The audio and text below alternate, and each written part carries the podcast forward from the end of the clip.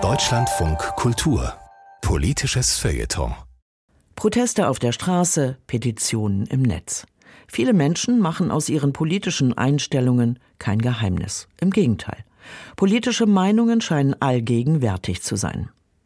Der Politikwissenschaftler Torben Lütjen meint, wir leben in Zeiten der Hyperpolitisierung, auch Hyperpolitik genannt. Das Private ist politisch. Jener Satz aus der Frauenbewegung der 1960er und 1970er Jahre beschreibt vielleicht wie kein anderer den politischen Moment der Gegenwart. Da ist eben nicht nur eine vibrierende Protestkultur, die von klimabewegten Schülern bis hin zu wütenden Landwirten reicht. Auffälliger ist noch eine andere Entwicklung. Was wir essen, wie wir uns fortbewegen, welche Fernsehsendung wir schauen und wie wir unseren Urlaub verbringen, das alles ist auf eine Weise mit Politik aufgeladen, die noch vor ein paar Jahren undenkbar gewesen wäre. Kurzum, das Zeitalter der sogenannten Postpolitik ist vorbei. Wir leben nun in einer neuen Ära der Hyperpolitisierung. Und eigentlich, so steht es in allen Schulbüchern, so sagen es Bundespräsidenten an allen Feiertagen, so schreiben es auch Politikwissenschaftler wie ich, sollte das ein Grund für Optimismus sein. Schließlich gilt politisches Engagement als hohes Gut. Und es heißt, dass die Demokratie davon lebt, dass möglichst viele mitmachen und sich einbringen. Ist es dann nicht gut, dass die Sphäre des Politischen sich ausgeweitet hat? Auch dort leidenschaftlich gestritten wird, wo früher unhinterfragt akzeptiert wurde? Ehrlich gesagt habe ich Zweifel bekommen, ob die Maxime von den Segnungen der Politisierung wirklich so allgemeingültig ist. Denn mir scheint, dass es einen entscheidenden Unterschied zu früheren Phasen gibt.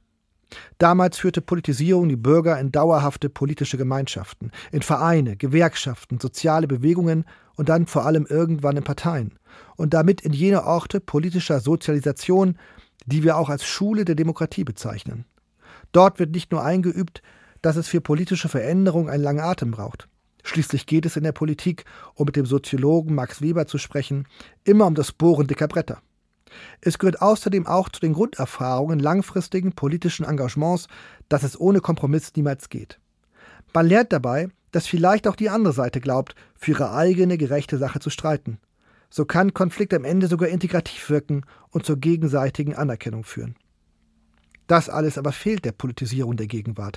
Sie ist oft zu episodisch, zu flüchtig, als dass die Kontrahenten der neuen Kulturkriege sich ernsthaft aufeinander einlassen würden.